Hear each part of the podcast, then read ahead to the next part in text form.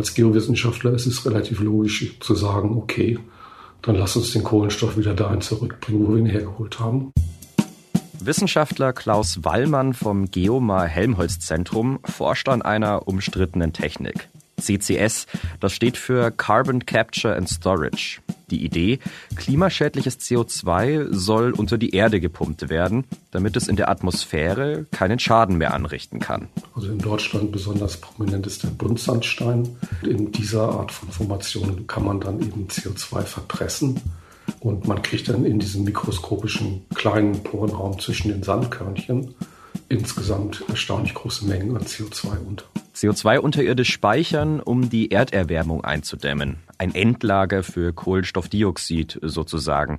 Und man kann sich wohl denken, mit dieser Prämisse hat die Technik hierzulande einen schweren Stand. Das Problem, man braucht geeignete Orte, an denen das CO2 dauerhaft und vor allem sicher gelagert werden kann.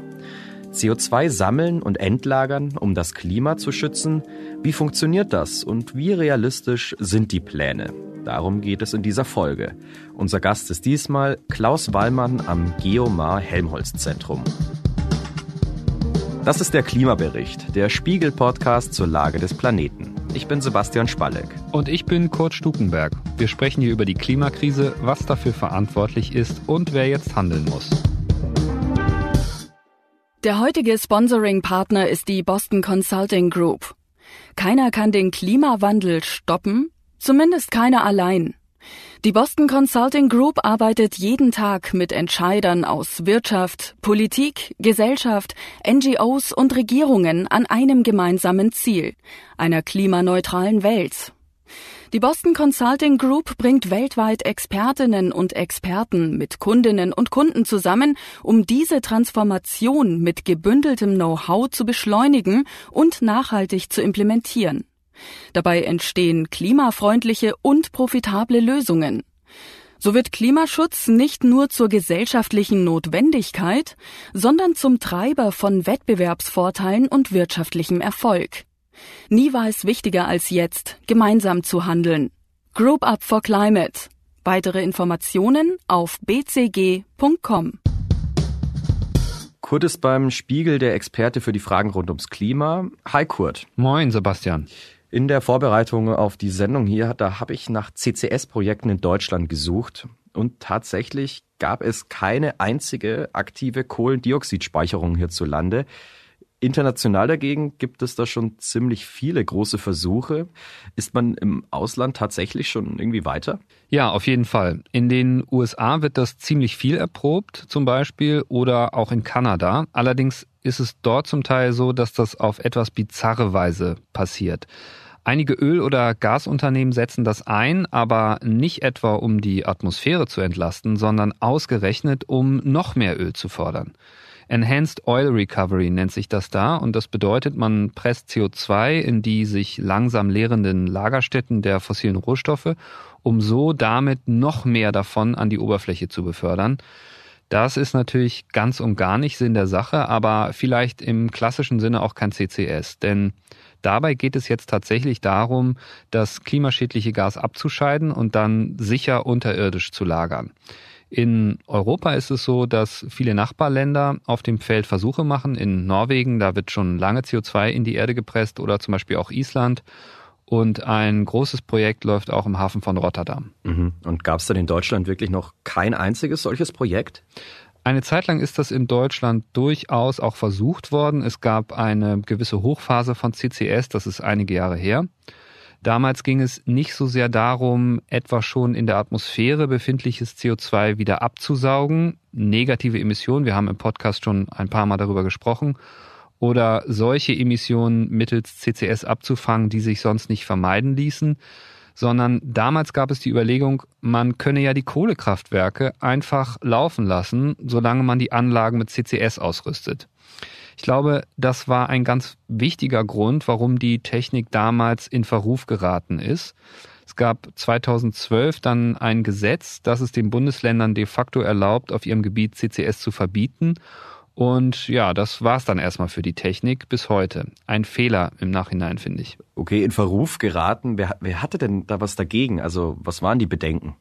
Der eine Grund ist, wie gesagt, der, wie die Technik sozusagen eingeflogen wurde. Es ging halt stark darum, eine Möglichkeit zu finden, die fossile Industrie einfach weiterlaufen zu lassen. Da haben dann viele gesagt, so geht es nicht. Also CCS ist ein Trick, um sich des Klimaschutzes zu entledigen. Das war so der Vorwurf. Es gab dann viele aktivistische Kampagnen dagegen. Was, glaube ich, sehr verfangen hat, war der Begriff Endlager. Da denkt man sofort an Atommüll, der im Wendland in Gorleben unter der Erde abgestellt werden sollte.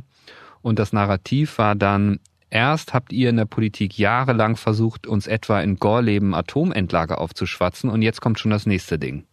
Tatsächlich wurde zu der Zeit, so 2009 rum, dagegen auch demonstriert. Die Grünen etwa waren lange strikt gegen eine Kohlenstoffdioxidspeicherung, wie man hier auf einer Demo aus dem Jahr 2009 hören kann. Hallo, und Freunde, ich begrüße euch ganz herzlich hier vor dem Landtag. Ich finde es toll, dass so viele gekommen sind.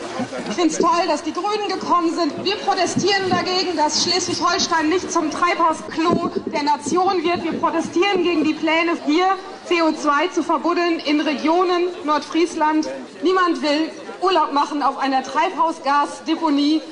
Ich habe noch andere Videos gesehen. Da stehen die Grünen Jürgen Trittin und sogar Robert Habeck nebeneinander und wettern gegen das CCS. Und auch Greenpeace war schon früh dagegen. Wie hier in einem Clip aus dem Jahr 2011. Aktivistinnen und Aktivisten machten damals mit Graffiti gegen CCS Werbung. Aktive von Greenpeace Berlin waren in dieser Woche auf der Straße unterwegs, um ein Zeichen zu setzen.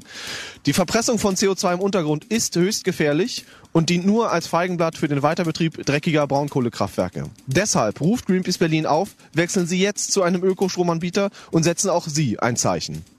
Und es ist bis heute eine umstrittene Technik. Was ist dran an diesen Bedenken? Unsere Kollegin Nelly Ritz ist losgezogen und hat sich zunächst mal erklären lassen, wie das mit CCS genau funktioniert.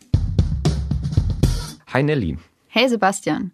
Du hast es ja schon gesagt, in Deutschland gibt es derzeit kein Speicherprojekt, das ich besuchen könnte. Was es aber gibt, ein Forschungsprojekt zu CCS. Ganz im Norden von Deutschland.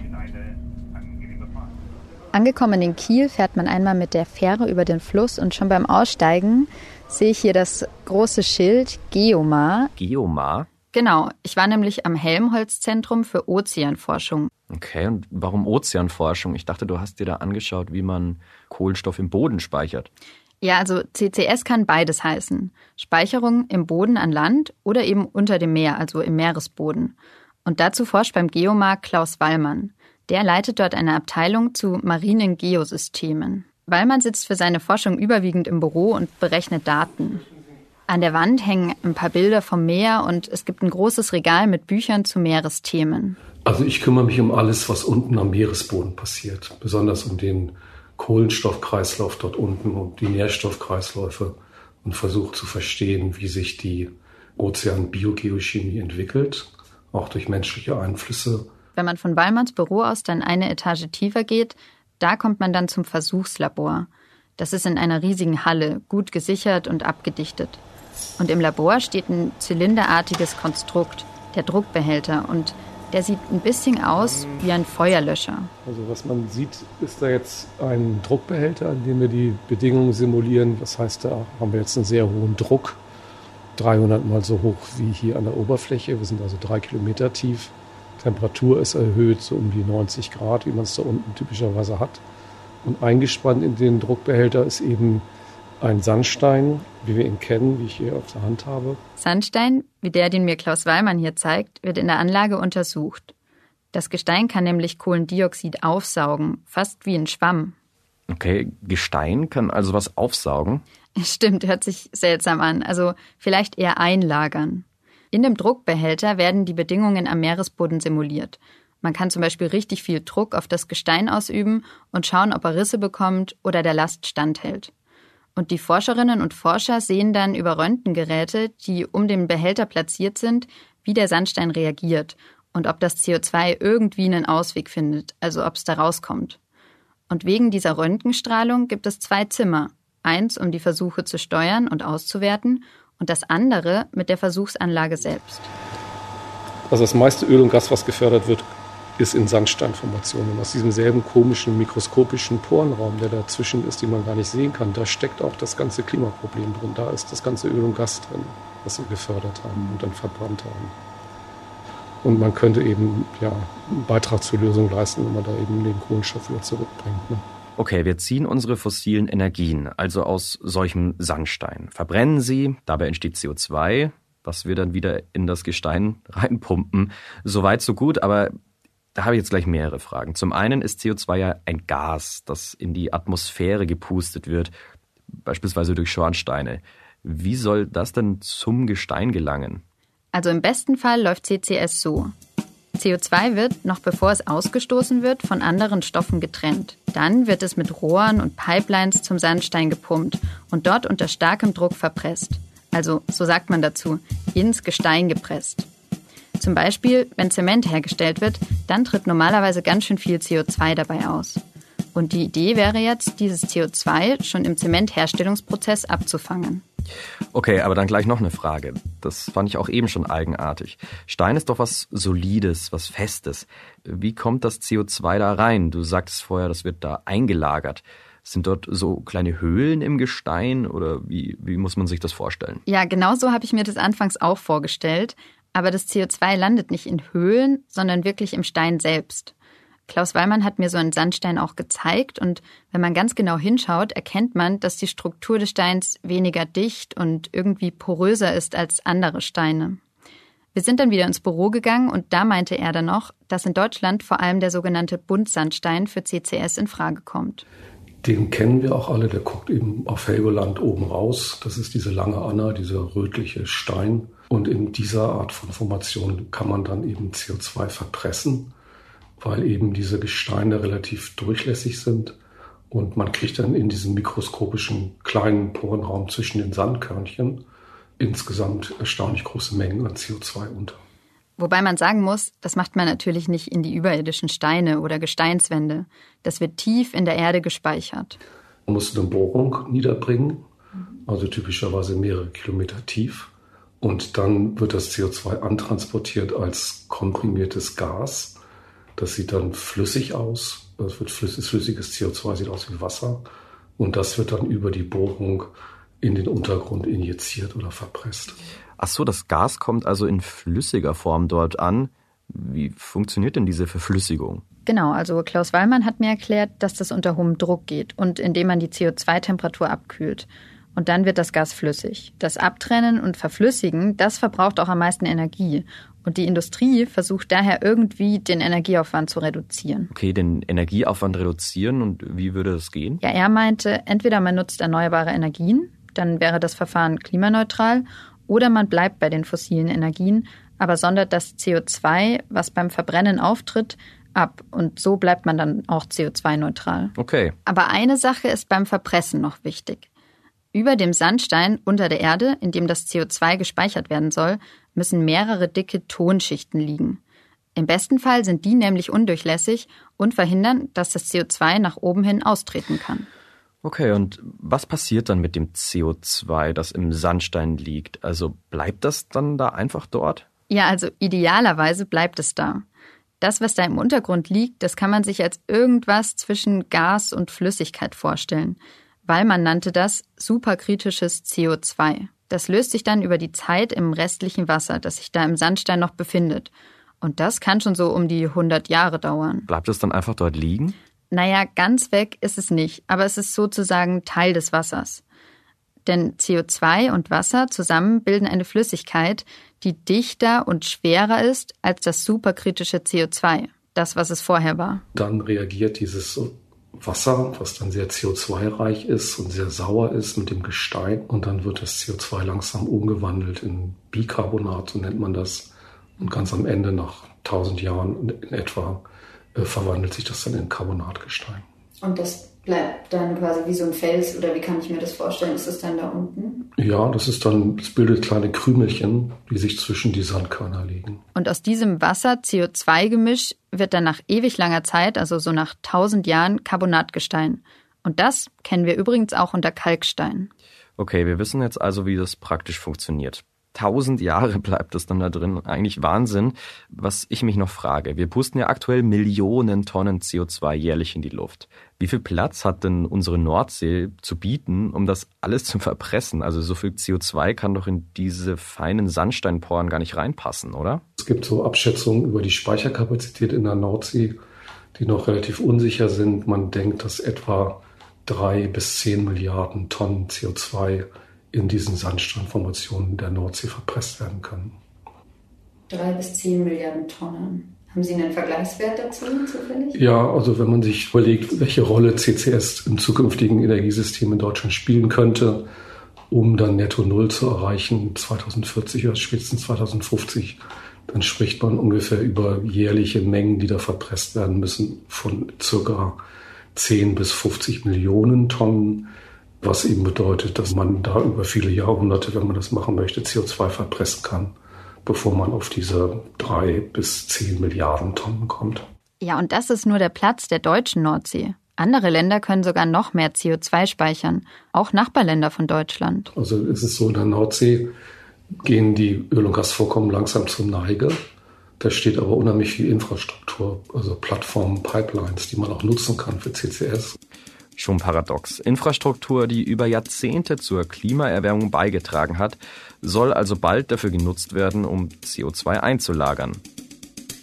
Kurt, wir haben ja jetzt bisher nur über CCS im Meer gesprochen, aber die Technik kann man ja auch an Land anwenden. Wie funktioniert denn das? Zum Beispiel in leeren Erdgaskavernen. Dort ist viel Platz und vorher war ja auch Gas drin, jetzt mal salopp gesagt. Also, so sagt man, könnte das als potenzielles Endlager für ein anderes Gas auch geeignet sein. Die Lagerstätten immerhin sind ja schon da und Platz gibt es wie gesagt auch. Das alles klingt wirklich extrem aufwendig, ob jetzt am Land oder im Meer. Wie teuer ist denn das Ganze eigentlich? Das kommt auf die ganz konkrete Technik und den Ort an. Habe ich direkt vor Ort eine Lagerstätte und presse ich dann direkt das Gas da rein, dann ist das was anderes, als wenn ich das CO2 eventuell umwandeln muss oder weit transportieren muss etc. Auf jeden Fall ist die Abscheidung und Endlagerung ein echt teures Unterfangen. Wobei man bei den Kosten natürlich auch dann immer fragen muss, im Verhältnis wozu, oder? Richtig. Also entweder im Vergleich zu den Klimafolgeschäden, die die Emissionen in der Atmosphäre dann nach sich ziehen, oder im Vergleich zu dem immer weiter steigenden Preis für Emissionszertifikate, die ich ja sonst kaufen muss, wenn ich das CO2 einfach in die Atmosphäre blasen will. Und ich glaube sowieso, dass sich da gerade so einiges verschiebt, weil die Kosten insgesamt zunehmend in den Hintergrund geraten. Also im Moment geht es wirklich ganz stark darum, wir müssen sehr, sehr schnell runter von den Klimagasen und da ist erstmal jedes Mittel recht und vielleicht inzwischen auch ein bisschen zweitrangiger als früher, was das im Einzelfall dann kostet. Ich muss ja sagen, bisher hört sich mir das alles noch so ein bisschen zu harmlos an. Aber jetzt mal zu den Bedenken, die wir auch vorhin schon angesprochen haben. Was sind denn jetzt die Nachteile und die Risiken von CCS? Ein Knackpunkt ist sicherlich die Sicherheit der Endlager. Denn wenn das CO2 und sei es erst nach 10, 20 Jahren dann doch aus irgendwelchen Gründen wieder aus dem Endlager austritt, dann haben wir echt ein gigantisches Problem. Denn dann gelangt es doch in die Atmosphäre und lässt sich gegebenenfalls auch nicht mehr stoppen. Dann ist der Klimaeffekt am Ende gleich null gewesen und wir haben uns aber vielleicht darauf verlassen, dass die endgelagerten Emissionen in Lager XY aus der Rechnung rausfallen. Und zum Beispiel in Deutschland ist auf jeden Fall auch der Widerstand in der Bevölkerung gegen die Technik groß wegen der Endlager. Stichwort Bevölkerung. Wie steht's denn um die Sicherheit für die Bürgerinnen und Bürger? Viele haben ja Angst von diesem CO2-Endlager könnten auch negative gesundheitliche Konsequenzen ausgehen. Also der Begriff Endlager, der führt da, glaube ich, echt ein bisschen in die Irre, weil du denkst natürlich bei Endlager, das habe ich ja schon gesagt, irgendwie an Gorleben oder sowas. Aber ein Atommüllendlager und ein CO2-Endlager hat nichts gemein. Also beim Atommüllendlager ist ja dann die Befürchtung, da kann man auch noch mal gesondert irgendwie drüber sprechen, aber da ist ja die Befürchtung, dass es da zu Strahlung oder Strahlungsaustritten kommt und so weiter. Also deshalb würde ich sagen, ne, das ist natürlich bei einem CO2-Endlager nicht der Fall. Vielleicht ist der Begriff einfach falsch, weil er anders gelernt ist, in einem anderen Zusammenhang gelernt wurde und einfach in die Irre führt. Also man kann diese zwei verschiedenen Endlager überhaupt nicht miteinander vergleichen. Ja, okay. Du hast vorhin gesagt, Probleme mit Leckagen, die sind gegeben. Aber jetzt stelle ich mir da schon die Frage, sollen wir diese Unfälle oder Leckagen riskieren? oder CO2 wie jetzt einfach in die Luft pusten. Das ist natürlich auch so eine Abwägung. Das kann man aber, glaube ich, so nicht sagen, weil die Argumentation ist ja schon, Erdgaslagerstätten zum Beispiel haben das Erdgas lange, lange Zeit so eingeschlossen, dass es dort geblieben ist, bis wir es dann gefördert haben. Das ist erstmal ein ganz gutes Argument, um zu sagen, prinzipiell sind diese Lagerstätten für eine sehr lange Zeit sehr dicht geblieben. Also bleiben sie es vielleicht auch noch ein paar hundert oder tausend Jahre weiter. Wie Risiken und Lecks auch im Meer vermindert werden können, daran forscht im Übrigen auch das Team um Klaus Wallmann. Nelly, was würde denn passieren, wenn im Meeresboden CO2 aus diesen Gesteinsschichten entweicht? Also genau wie beim Grundwasser ist es so, CO2 kann das Wasser versauern. Und so ist es auch im Meer. Dazu haben wir auch Experimente gemacht, wo wir CO2 freigesetzt haben, unten am Meeresboden in der Nordsee. Ungefähr mit den Raten, die man erwarten kann für solche Leckagen, wenn sie dann auftreten. Und man sieht dann, dass eben die Versauerung und die Beeinflussung der Lebewelt am Meeresboden relativ begrenzt ist. Also in einem Umkreis von 10 Meter von so einem Leck, was man da haben könnte, werden die Organismen geschädigt. Aber wenn ich dann weiter weggehe als 10 Meter, dann sind die pH-Wertveränderungen so gering, dass es zu keinen Schädigungen mehr kommen kann. Das heißt also, so ein Leck produziert dann lokal einen Schaden, aber eben auf einer relativ geringen Fläche. Heißt also, das Austreten von CO2 am Meeresboden ist nicht so schlimm für uns Menschen, dafür aber für die Tiere, die im direkten Umfeld leben. Und um diese lokalen Schäden in Zukunft vermeiden zu können, forscht Wallmanns Team an einer neuen Monitoring-Methode. Dabei geht es vor allem um das Beobachten und das ständige Kontrollieren des Meeresbodens, unter dem das CO2 gelagert ist, eben damit nichts austritt. Also man bringt eine ganze Reihe von Geophonen am Meeresboden aus, belauscht den Meeresboden da unten und kann sich damit nachher ein dreidimensionales Bild machen über die CO2-Verteilung, über mögliche Bewegungen, die da unten eben auftreten können. Diese Bewegungen wären ebenso frühe Anzeiger dafür, dass da irgendwas passiert im Untergrund, was man nicht gerne haben möchte. Und das würde man eben schon lange merken, bevor oben irgendwas rauskommt. Da gibt's noch eine andere Technik. Da werden Energiewellen, man nennt die seismische Wellen, genutzt, um den Boden zu ergründen. Mithilfe einer Art Luftpistole wird dann Lärm im Wasser gemacht und beobachtet, wie die Schallwellen zurückkommen. Und damit kann man checken, ob sich das Gestein fürs CCS eignet und, wenn es denn dann gemacht wird, überprüfen, ob da auch alles glatt läuft. Okay, und stören diese seismischen Wellen da nicht diese Organismen da unten? Genau, also vor allem für die Schweinswale könnte die Lautstärke problematisch sein. Inwiefern sie das beeinträchtigt oder gar schädigt, daran forschen Klaus Wallmann und sein Team zum Beispiel auch. Weil wenn die da unten schwimmen, dann wird es eher schwierig, CCS zu betreiben. Und in der Nordsee gibt es eben viele Schweinswale, auch große Schweinswalschutzgebiete. Und eins der Probleme, die man da hat als Nutzungskonflikt in der Raumplanung, ist eben, ob das überhaupt geht. Kann man überhaupt CCS machen, so einen Speicher erkunden, wenn der in so einem Schweinswaldschutzgebiet liegt? Okay, es gibt also trotz allem kleinere und größere Probleme. Aber wie steht denn jetzt Klaus Wallmann insgesamt zum CCS im Meer? Also sein Fazit, wir kommen kaum um die CO2-Speicherung herum. Nur muss es eben gute Grundlagen und Regeln dafür geben. Also überall da, wo so internationale Wissenschaftler zusammenkommen und überlegen, wie sieht das Energiesystem der Zukunft aus, kommt man immer zu dem Schluss, ja, wir werden auch CCS brauchen. Und als Geowissenschaftler ist es relativ logisch zu sagen, okay, dann lass uns den Kohlenstoff wieder dahin zurückbringen, wo wir ihn hergeholt haben. Das ist ein bisschen wie aufräumen, im Grunde genommen. Also es geht wieder um die Dinge wieder dahin zu stellen, wo man sie hergeholt hat. Also, was ich mitgenommen habe. CCS, das hört sich im ersten Moment schon etwas gefährlich an. Endlager für CO2 unter der Erde. Wir sitzen quasi auf unserem eigenen Müll. Und ja, es gibt auch noch ein paar Probleme, etwa mit Leckagen in den Leitungen. Fragen zu Natur- und Tierschutz müssen noch geklärt werden. Es darf also kein Unglück passieren. Trotzdem müssen wir Tempo machen beim Klimaschutz. Klaus Wahlmann hält es ja für unbedingt notwendig. Kurt, was hältst du davon? Ist CCS eine Übergangslösung hin zu einer emissionsfreien Zukunft? Zum einen würde ich an dieser Stelle mal wieder mein Mantra wiederholen. Wenn wir echt der Meinung sind, es muss jetzt alles, aber auch alles daran gesetzt werden, die Klimakrise in den Griff zu bekommen und so schnell es irgendwie geht, von den Emissionen runterzukommen, wäre es ziemlich absurd, eine Technik von vornherein auszuschließen. Erstmal sollten wir jetzt mit Hochdruck forschen, testen, damit wir wissen, bringt das was und wenn ja, wie viel wäre da zu holen? Ja, zum Glück gibt es auch hierzulande Forschungsteams wie die Leute am Geomar Helmholtz Zentrum. Ja, genau. Und dann muss man noch wissen, das wird leider oftmals auch nicht so erwähnt, der Weltklimarat IPCC geht in seinen ganzen Emissionsszenarien, also in denen man ablesen kann, in wie vielen Jahren müssen wir welche Zwischenschritte beim Klimaschutz erreicht haben, um die gefährlichen Temperaturschwellen von 1,5 oder deutlich unter 2 Grad nicht zu reißen. In allen diesen Szenarien hat der IPCC Techniken wie CCS schon eingepreist in gewisser Weise. Also die Szenarien gehen davon aus und basieren darauf, dass wir einen Teil der Emissionen aus der Atmosphäre zurückholen und auf eine Weise unschädlich machen, also aus der Rechnung rausnehmen.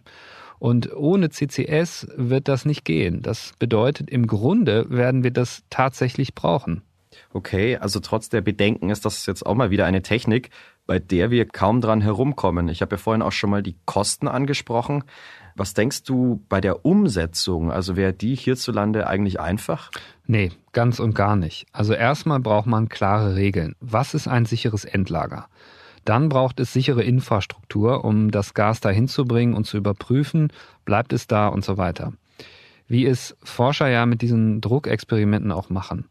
Und dann ist die ganz wichtige Frage, wer darf die Lagerstätten eigentlich nutzen? Also welche Industrien können diesen Joker ziehen? Denn es ist ja enorm lukrativ, wenn man sagen kann, wir dekarbonisieren unsere Produktion, aber sozusagen the easy way. Also wir haben mehr Zeit, unser Geschäft umzustellen, weil wir eine Zeit lang zwar bereits klimaneutral wirtschaften können, aber letztlich auf die alte Weise weitermachen. Also für die Industrie, die damit als erstes anfängt, ist das ja schon fast eine Win-Win-Situation weiter wie bisher produzieren und im Anschluss die Emissionen unter die Erde pumpen. Die können dann Geld dafür nehmen, dass andere Unternehmen bei ihnen die CCS-Infrastruktur nehmen könnten, oder? Es gibt wohl, wie man so hört, etwa aus Rotterdam enormes Interesse aller möglichen Industriezweige daran, aus den eben genannten Gründen. Da ist teilweise ein regelrechter Run drauf. Auch denkbar ist, dass Länder sich das CO2 hin und her schicken und Deutschland zum Beispiel in Norwegen seine Emissionen in den Boden presst. Das kommt natürlich auf die Menge an und auf das Land oder die Industrie, um die es geht und auch, ob es dafür dann eine Infrastruktur gibt. Aber je mehr du da an Transport und so weiter investieren musst, desto komplizierter und dann auch teurer wird es am Ende natürlich. CCS ist also eine Technologie, um die wir kaum herumkommen. Und manche Länder sind schon voll dabei.